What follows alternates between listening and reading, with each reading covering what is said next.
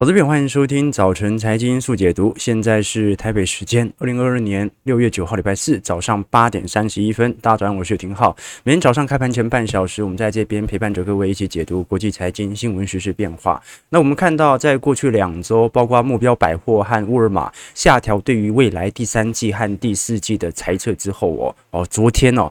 半导体商 Intel 已经发布了针对下半年半导体需求的警讯，哦，所以晶片股昨天应声大跌哦，哦，费半的跌幅啊也相对来的看是来的比较来的大啊。那包括由于目前联总会的呃升息就在下个礼拜三了，所以未来联总会在。呃，下一周所释出的利率决策的谈话，就会直接影响到我们对于九月份以后升息步调的概念哦。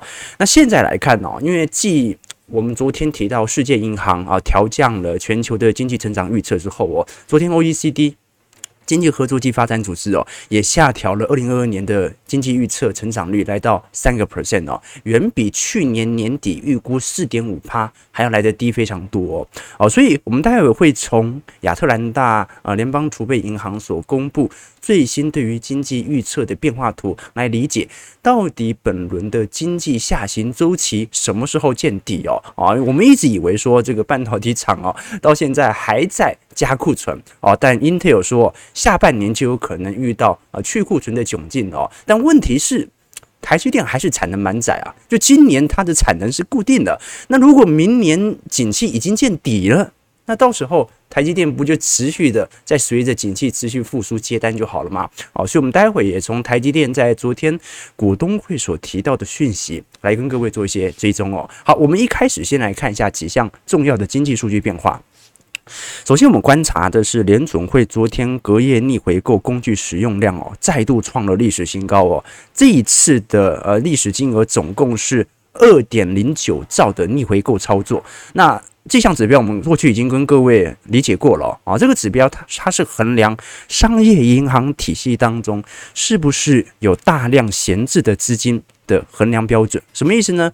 如果一间银行啊。照来讲啊，你过去采取低利率宽松时代，你撒了很多的钱出来啊，买入市场的公债啊，进行市场货币的宽松，那商业银行手上的资金就会非常的多啊。那联准会当时的想法是，商业银行可以拿这笔资金，不管是拿去投资也好。拿去消费也好，拿去流入实体经济也好，反正只要能够注入流动性都好。但现在的问题是什么？逆回购它隐含着商业银行不愿意把钱拿去做投资，反而把这笔钱存回到联邦储备银行当中。也就是说，我宁愿放在银行领息，我也不愿意做投资。所以它基本上可以表明，商业银行在目前啊现金颇多的情况底下，它愿意做什么样的事情。所以现在看得很清楚哦，由于于这项金额不断的飙高，其实它隐含着现在商业银行老实说，对于呃投资的需求并没有程度来得这么高。原因是目前呐、啊，你投资很有可能会亏钱，那你放在联邦储备银行，至少利率水平是往上升的，在未来几个月度嘛，哦，所以这也形成了另外一项问题，那就是如果真的商业银行都把钱存回去联邦储备系统，那么。金融市场就没人交易啦，哦，所以观众朋友你也看得很清楚哦，在过去一段时间，美国股市最有趣的一个景象是什么？首先是波动度，就是说我们看到在整个二零二二年哦，美国股市哦，这张图表看到是标普五百指数单日的价格的波动率哦，正在大幅度的提高。我们讲的不是绝对值哦，是百分比啊，就是说每天涨个几趴的这种波动度啊，相对于二零二一年哦。来得非常剧烈，但同时量却在缩。美国股市散户投资者的成交量也在大幅的缩小当中。如果我们以流动性指标来看一下美国股市的市场，各位会发现到二零二二年几乎从年初开始就形成骤降的模式哦哦，所以二零二一年是有量上涨，那二零二二年无量下跌，最后这个二零二一年呐、它当时的有量上涨，就变成了一个非常重的头部形态，也就是说涨上去一堆人要等解套，啊，所以流动性不足哦，也加剧了目前美国股市的波动度哦。那呃这种情况，我们可以把可以把它理解为啊，竟然没有人在交易，那么还在市场上的这些主力助手啊，就爱玩了。为什么？因为没有人交易嘛。那你的筹码相对越少的情况底下，对于股价的拉抬和下压波动度本来就会来得越大哦。所以这个是美国股市在资金回收的时候啊，很容易遇到的一些流动性的问题。那我们就来看。好，这个是迟早的事情啊，就是说，你升息升到尾半端，升息升到景气下行，金融市场就会出现流动性问题。那再往下一层就变流动性风险。流动性风险的意思就是市场上完全没有人要交易，你政策再怎么拉抬，政策再怎么释出利多，都没有人要理你了。啊，日本在过去一九八零年代就有这种感觉，就是你不管怎么宽松。我整整体来看，除了金融资产啊，随着你的宽松力度，可能价格有所抬高，但是市场的交易热度会有所下降，而且也不会有人真的啊，作为一家企业想去跟商业银行借钱，即使利率见到零了。好，那我们就往下看哦，形成这一波呃，我们看到的逆回购持续的上扬，一个最重要的原因，就是因为在礼拜二的时候哦，啊，其实你。报告是礼拜二公布的，但是这个现象也维持了很长一段时间。那就是美国经济到底属不属于衰退的边缘？那到底它是一个正常的景气下行，还是一个啊十年一遇的景气大幅衰退，类似零八年和二零零一年呢？昨天呢、哦，呃，美国联储的亚特兰储备央行哦，啊，针对目前的 GDP 预测模型来进行表明哦，美国经济啊很有可能会连续第二个季度出现负增长哦。为什么？因为这一次亚特兰大联邦储备银行的第二季的 GDP 的预测值哦，仅仅只有成长零点九个 percent 哦。那我们都很清楚嘛，第一季美国经济已经是属于负值了嘛。哦，那正常我们讲经济衰退哦。呃，必须要连续两个季度呈现负值啊，这个我们才会称它为明显的经济衰退啊。也就是说，亚特兰大央行认为哦，我们过去一段时间呢，全球都不断针对经济成长力持续的下调，就是经济没有我们想象中还要来得好。那么，岂不是暗示这一次虽然我预测是增长零点九 percent，但是超出我们意外的可能性其实也是很高的哦。那么，尤其在这种现象当中哦，呃，联邦储备银行哦，其实相对于股票。市场的这种暴跌哦，更在乎市场上民间部门能不能吸收由联总会央行体系所抛出来的债务。什么意思呢？各位想想看哦，货币宽松的概念是什么？货币宽松的概念哦，是这个央行体系哦，呃，从事市场公开操作啊，他把市场的公债、美国公债全部买回来，买回来之后呢，我就把我手上的现金抛到市场当中，好，所以这是标准的货币宽松，买公债放资金。那么什么是缩表？什么是升息呢？简单来讲，就是把当时的公债啊，拿到我手上的公债抛到市场上，把我当时撒出去的钱给收回来。那如果你抛的速度够快，那现在就会。呃，加上殖利率持水平持续走高，最后就变成你抛的公债太多，所以公债变贱价卖了，公债价格就暴跌，殖利率就往上走。那现在的问题就是，我不断的抛，不断的抛，不断的抛，我还是要顾及美国的信评啊，因为那是美国公债啊。如果我抛都没有人要接，那美国的信用不是就被降得很低了吗？所以他必须要确保有商业银行正在接我丢出手上的公债。然而。目前民间部门哦，这个接的意愿不是特别的强，因为大家都认为股债再跌的机会其实是可以预见的。那我们看到哦，现在大家最关注的是德银在昨天所公布的报告当中哦，针对美国的垃圾债券来进行回测。呃，美国垃圾债券平均的年化报酬率是五趴啦，虽然看起来好像没有这么高，有点类似高股息殖利率哦，但问题是它是年均总回报。意思就是，美国有这么多的乐色债券，有很多都倒债了，就有这么多家都已经倒债了，它还可以年平均回报五趴，已经算不错了。那现在哦，德银预估明年经济衰退的可能性哦。从美国的垃圾债的违约率啊，现在大概是一个百分点嘛，那大概在二零二三年底的时候会攀升到五个 percent，到二零二四年的时候会来到十个 percent。也就是说，现在德银最悲观，尤其按照目前联总会把市场这个债券呢、呃，开始往市场进行抛售的行为啊，大概在二零二四到二零二五年的时候啊，全球的债务违约率啊都会。来到十一趴左右，也就是 B 零二零零八年的次贷风暴以及两千年的网络泡沫。好，所以我们看到一个有趣的迹象哦，这个欧洲欧元区哦，在过去一段时间，尤其两千年的时候啊，当时的违约率是最为明显的。但是现在来看哦，这个美国所造成违约率的公司是正正在比例大幅度的上升。所以，如果你想要阻止啊这个。民间部门有可能违约所形成的流动性问题，那么联总会就必须要停止缩表。好，所以德银给的预判呢，它也算是中性呐。好，就是说现在我们看到，按照这个步调来看的话，一路升升升，假设都不衰退或者景气下行，你也不管，就一路升上去，抑制通膨嘛，升到二零二四年左右哦，到时候的违约率就跟二零零八年一模一样喽。好，所以在这种情况底下，几乎暗示着二三年、二四年哦。一定会降息，一定会降息。一方面是为了抚平景气下行的问题，一方面呢是为了违约率过高。好，所以很有趣的情况哦，就是说你要避免民间公司违约的方式，就是你把它违约的债务买到你联总会的资产负债表当中。那有我联总会挂保证哦，那就没有人相信他会违约了嘛。哦，所以哦，等于现在全球的债务哦。其实都是集中在联总会身上，所以联总会把手上的债务抛出来的时候，那就要看民间部门能不能承受，不能承受，违约率就提高；民间部门可以承受，我们就要看一下景气的驱动力能否支撑它的违约率哦。不过我们看到啊，虽然很多人说随着违约率的持续上升哦，美国股市很有可能硬着陆哦，但是我们根据过去四个周期来进行回测。各位可以发现哦，随着时间的推移哦，违约率下降的趋势其实越来越明显了。也就是两千年网络泡沫破裂之后的清算规模，超过了两千零八到两千零九年的金融危机。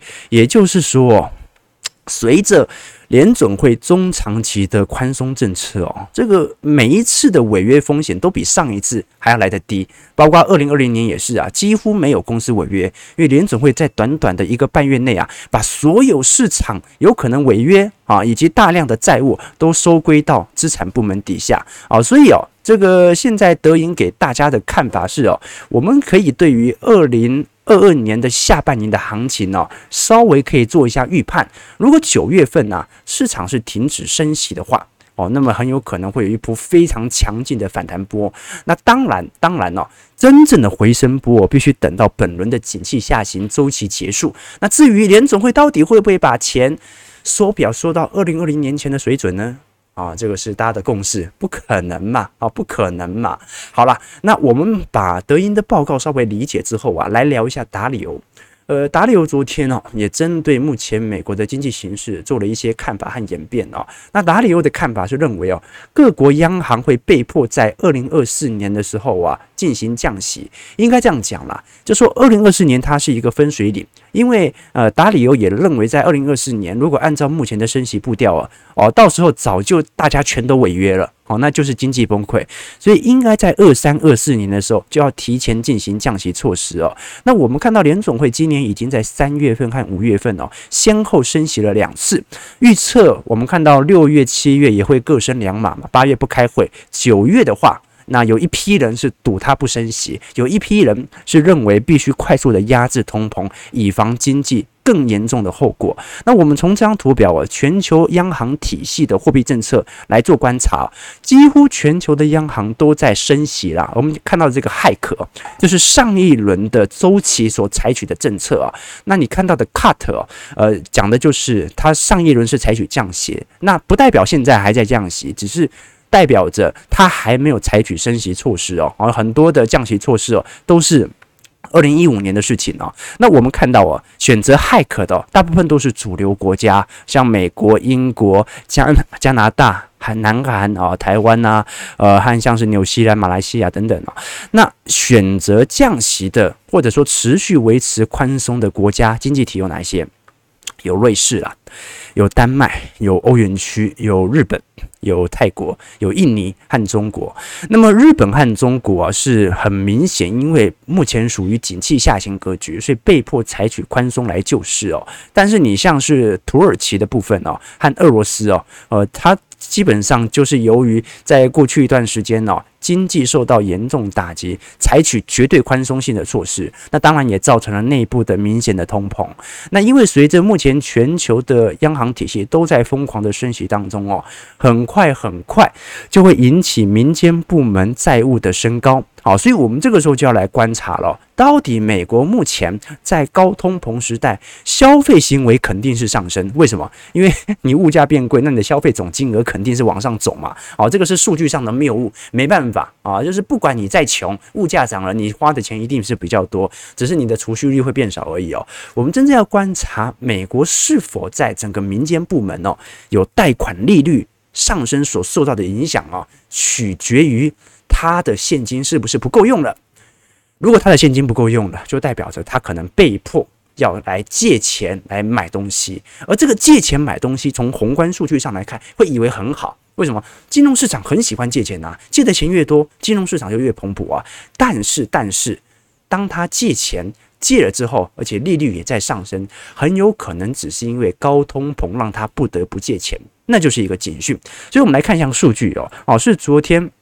美国啊，消费者信贷信贷呃，这个美国统计局所公布的美国消费者的信贷哦，已经一个月创下了历史新高。四月份之后啊，再度的飙高。这一次消费信贷的总金额增加了三百八十亿美元。三月份的数据哦，则是小幅的下修。那目前来看，消费者信贷的呃年成长率大概是十个 percent 左右。什么意思啊，投资朋友？也就是高通膨的时代，利率调升的时代。啊，消费者啊开始爆刷信用卡了 哈，因为消信用卡目前没利率嘛，但是信用卡的这个违约之后的利率是很恐怖的，所以我们看到啊，现在尤其信用卡在内的信换呃这个信贷余额，加上个别个人的这个这个我们讲的这种。个金呐，就个人的借钱的这种金额正在大幅度的上升，但是因为通膨大大超过工资水平，所以我们看到美国人呢是非常明显哦，过去本来要依靠储蓄来进行支付这些消费品的。现在啊，有非常多的比例改用信用卡来进行支付，这也形成了目前美国内部的信贷规模居然在短期内大幅度的激增哦。观众朋友，你看到很有趣的迹象啊。二零二零年到二零二一年利率这么低啊，美国的个人信贷啊没什么人借钱，但是在二二年利率调高了啊，那你违约所造成的后果变严重了，然后呢啊，通膨也高了之后，诶。个人信贷的规模正在大幅度的上升哦，那包括哦，美国呃，现在拜登这个内部白宫吵最凶的，包括汽车和学生贷款的金额，在第一季末也创下了历史新高，利率调升了，但是大家都去借钱了，那是怎么回事呢？因为我们看到这张图表示美国个人储蓄率哦，几乎已经逼临到二零零八年的低点了，什么意思啊？没钱了，没钱了。通膨高到没钱了，所以只好去借钱了。好，所以这个的确真实利率调升的影响正在影响着整个美国经济的发展呢。那我也认为啊，今年下半年啊，尤其在九月份的利率决策会议召开之后哦，很有可能呐，这个降息的节奏会非常明显的慢下来。好，那很有可能会搭配着拜登适度的经济拉抬政策，不能过度哦，因为过度通膨又拉起来了，来让十一月份的中期选举能够有非常明显的拉抬状况。啊，这个是我们现在所观察到的一些迹象。好，那我们先看一下美国股市哦，因为昨天啊，Intel 开了第一枪嘛，哦，针对半导体在下半年的需求即将快速的递减啊这件事情呢，呃，美国股市昨天费半哦，跌幅算是蛮重的。我们先看道琼。道琼下跌两百六十九点零点八一 percent，收在三万两千九百一十点。标普百指数下跌四十四点九点一点零八 percent，收在四千一百一十五点哦，都在进行盘整震荡啊。这全指股都表现差不多。纳指部分哦，下跌八十八点零点七三 percent，收在一万两千零八十六点。好，我们看昨天摔最重的。是费半哦，费半没办法成功的站回季线，昨天下跌七十三点二点三九 percent，收在三千零一十九点了。那就要看一下本波的月线能不能给予支撑了。哦，昨天费半成分股几乎全军覆没，这个应材下跌了二点七 percent，美光下跌三点零五 percent，德州仪器下跌二点六四 percent，AMD 下跌三点二 percent 哦。那昨天英特尔大跌了五点二 percent 哦，所以在目前整个呃周期的选股策略当中哦，呃，我们就要。开始来思考一下，随着全球的去库存啊，已经延烧到半导体之后，后续的影响又为何呢？对于台北股市的影响又有什么样的一个变化？那我们今天也会来跟各位导读一本书哦，叫做《精准选股》啊。这本书哦啊，就过去他曾经是摩根士丹利哦，花旗这位作者哦，呃，在许多的大投行哦都工作过哦，所以。其实我看到这本书的推荐人哦，一个是 Casey Wood 啊，一个是 Jim Cameron，我觉得一个就是那个方舟投资的创办人嘛，另外一个就是 CNBC 的那个王牌主持人啊，Jim Cramer 哦，哦，所以这本书算是重量级的著作。我们待会来跟各位做一些导读啦。其实我们讲讲说这个读书使人明智。好，所以每个礼拜我们都会跟各位导读一本书，也会提供两位抽书名额送给大家。那当然了，更好的方式就是你自己买回家，会更加的珍惜，对不对？啊，其实以前杨浩哥哦，这个以前爱看书，但是钱不多，都是跑去图书馆看，要不然就去书店啊，在那边站着啊看一整天的书。高中的时候我就在那个以前北车 M 八有一个成品在捷运里头，现在好像收掉了。然后呢，或者是后来。我发现，你看中山地下街的成品，长长的这样子逛下去也很有趣哦。啊，那我就我记得我最近看到新闻嘛，说什么成品信义好像要收掉了，对不对？啊，收掉好吧，那本来就没什么人。这个其实各有各的特色啦。哈，你在书，你像我买书的习惯哦，还是不太习惯在实体店来买。这也可能是实体店呃没落的原因呐。哈，就是说现在像我买书买的很多，一个月都买。三四十本的，那你要买书哦，去实体书店哦，妈拎着书袋多累呀！而且呢，博客来每个月七号不是会员日吗？打九折啊，所以你你要买书，都嘛是在实体书店逛，然后拍照下来之后回家买啊，回家博客来直接寄到家里哦，啊，这个才是这个时代买书的方式嘛。所以有时候潮流哦，整个世代产业的更迭，各位就可以理解为什么科技股永远会当道啊。不过书书店还是有它的好处。哦，每每一个家书店都有自己的风味嘛。你像这个以前我在高中的时候，我补习的时候都会去这个 M 八捷运 M 八出口的这个诚品看书啊，各有各的特色。你像 M 八哦，它就是很多学生妹哦。那你像中山地下街哦，因为很多那边很多店家嘛，很多 OL 柜姐哦。那诚品信义的话，就很多富婆。各有各的风味啊！我是说书，我是说书啊，就去一个是学生书籍嘛，啊，一个是这个这个上班级的书籍，对对对，OK。好，这有网有网友留言说，有人说西门店的都都未成年，哈哈，是这样啊？对，都未成年，但我们做人要有原则，好不好？哎，我是说书，我是说书。好，我们马上来看，而且时间不够，时间不够，我们看一下台北股市。这个台股，昨天是一度站上了一万六千七百点，但昨天你看费半衰那么重哦，昨天台积电 ADR 也收跌了啊，所以。今天肯定会有一些卖压啊，开盘的时候，那这个会不会开低走高？我们就拭目以待。加权指数昨天中场上涨一百五十七点哦，收在一六六七零。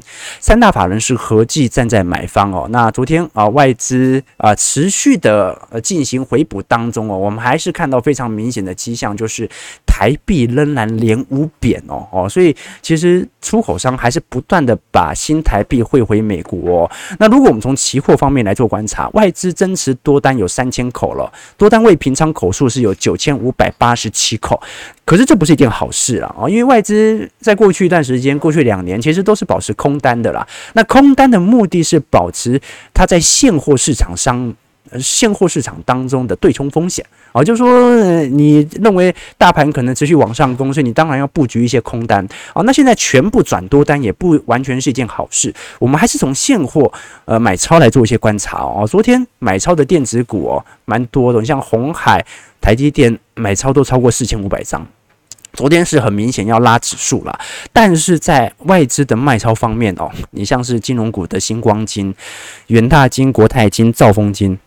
卖压其实都很重哦。那兆丰金啊，这一次还被剔出零零五六哦，殖利率因为过去股价的持续走高啊，所造成啊对于殖利率的伤害哦。那外资近期的买卖超其实动作也越来越小了啊，所以量能变小，散户是一个原因啊，但是这个外资哦更是一个主要原因呐。但你说这一波的反弹会那么快直接往下跌吗？哦，各位看到啊，这个小台散户多空比哦，目前散户全面看空啊啊，至少投机型散户是这样子。好，所以在这种状态底下，整个台股啊，我认为啊盘的几率还是比较高啊，大家就。慢慢等吧，慢慢等吧。好了，我们看一下昨天台积电的股东会了啊，主要针对几个问题来跟各位做一些追踪哦。其实这一次呃，台积电在股东会上所释出对于前瞻的想象力度，并没有像 Intel 提到未来有这个产能明显下滑的问题哦。这一次刘德英仅仅只有提到消费性的电子产品的确啊，在今年是一个明显的下行周期，可是我们也看到了。观众朋友，这张图表示台积电在各产品营收的变化。现在哦，我们看到从二零二零年的第二季一路到二零二二年的第一季哦，手机 smartphone 哦所占的比率从当时的四十七 percent 到五十一趴，不断的下滑到仅仅只有四十趴。而在第一季 HPC 哦，也就是高阶运算、高速运算的这些晶片哦，它目前的收益已经超越了消费性电子产品的手机哦。哦，所以观众朋友可以理解一个迹象在，就台台积电目前的主要营收来源哦，已经不完完是呃不完全是苹果所带动的手机晶片的营收，所以即使今年消费性电子产品有所下滑，只要高阶运算的这种需求仍然存在，其实对于中长期台积电的影响是不会有太大的变化的哦。那当然啦，如果我们从台积电的 EPS 来进行推估哦，今年第一季是赚了七点八块嘛。比市场预期的还要来得好很多。那预计二三四季哦，大概都是在七点五块左右啊，而且有可能会有所上升。所以在这种状态底下，呃，台积电其实已经明显阐明了，今年产能是满载的，就是说去年下的订单，今年都还在生产。那今年就算不下订单，那也是明年之后的事情啊。所以各位，呃，如果要对于台积电的财报来进行股价分析的话啊，有一个盲点要注意哦，那就是你可能会发现哦，今年可能景气下行，台积电股价持续受到承压，但是台积电每一季的财报都很好。那你就会不理解，那是因为现在它生产的东西都是去年已经下的订单，那你去年下的，你不能今年马上把去年单给砍掉，那是违约嘛？哦，所以你顶多就是今年不继续下单了。哦，所以我们反而要观察的是在二零二三年的下单情况和半导体的交货周期，这是更值得我们做一些观察的。那当然了，现在市场上更为关注的就是关于台积电在整个半导体制程的领先程度哦。其实我们从这张图表哦，啊，这个全球半导体体大厂的资本支出比例就看得很明显了。目前来看呢，台积电在二零二零年之后，资本支出就在大幅度的走高。那现在市场预期啦，啊，大概在呃二二年以后啊，都会保持在四百亿美元左右的资本支出。那 Intel 啊，虽然在二零二二年也开始急起直吹，哦，开始大量的新建这个厂区，同时也在进行先进制程的研发，但是英特尔由于目前的营收跟不上。他没办法找来这么多的钱，除非他进行股权的募资。那三星更不用讲了哦，三星在目前的产能其实是仅仅落后于台积电，但问题是三星投入在未来资本支出的资金量哦，远远小于 Intel 和台积电。所以，如果我们以资本支出当作于先进制程的领先角度的话，那么在二零二五年，只要 Intel 的营收追不上来，它的资本支出无法拉高，那基本上哦，台积电在啊未来十年的领先还是可见的。那本轮我们就看景气下行对于台积电的影响会有多大啊？其实我们以前跟投资朋友分享过，现在台积电最大的问题哦，在各国设厂哦，跟台湾最大的差别，那就是你像现在。亚利桑那州哦，欢迎全球的半导体到那边设厂吧。那亚利桑那理工学院一共有两万七千名的学生。现在台积电哦，呃，在去年到设厂之后哦，就开始往大四生来挖角了嘛。然后台积电哦，其实目前都已经传出哦，找不到学生，没有大四生要去台积电工作。所以呢，仔细往下看，发现 Intel 从大一生就开始预定了。所以现在台积电哦。大概给予这个这个亚利桑那理工学院的学生的年薪哦，啊，第一年是三百五十万台币哦，但是英特尔是三百八十万。那现在隔壁的加州呢，软体业也很缺人，所以加州出四百五十万。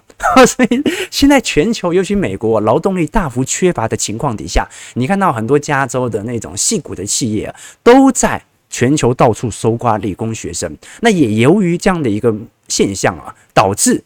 很有可能厂区建好了，台积电找不到人哦，这个就是目前呢啊非常两难的一个窘境了。好了，九点零一分，我们最后再来看一下金融股市场的一个概况哦。呃，现在我们看到一共有六家金控股陆续公布了上个月的自结获利盈余哦。那现在来看呢，你像中信金啊，单月税后盈余是二十四点四亿，累计五月前的合并税后盈余是二百二十一亿，每股盈余是一点一四块哦，占。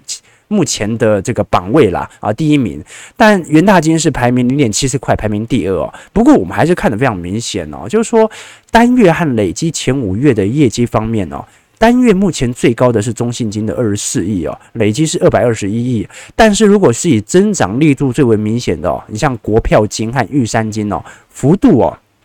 这个增长在呃前五月的力度相对来看是相对来看比较猛烈的哦。你像二八八是在五月，玉山金在五月份的这个营收增利表现哦，一二百三十三 percent 哦，啊，所以现在整个放贷股在第一季有一点扑朔迷离，就是说明明大家都做放贷的，那你说证券股和寿险股表现不好可以理解，但是做放贷的哦。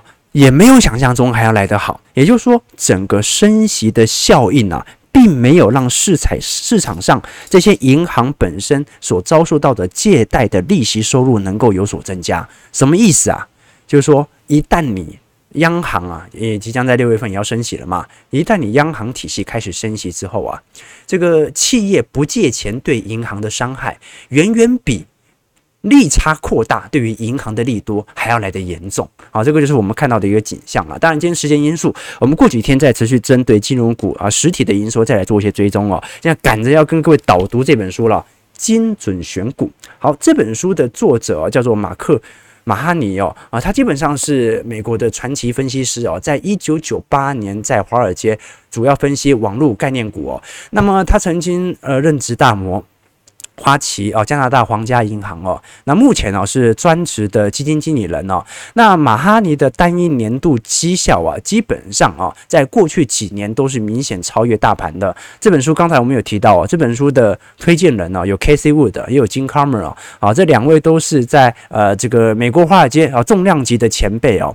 那这本书其实概念在提什么呢？概念在提到哦，我们在整个景气长河流图当中没有办法改变整个。景气的规律和走向，也就是说，马哈尼认为，你说景气要下行了，下行多久？现在可不可以建仓？根本就没人知道。好，那他之所以这么说，是因为他是一位基金经理人，也就是说，我不能等到景气差才来买股票啊。你像 K.C.Wood 哦，目前他所持有的持仓，相对于二一年和二零年哦，已经递减了接近一半再一半。什么意思啊？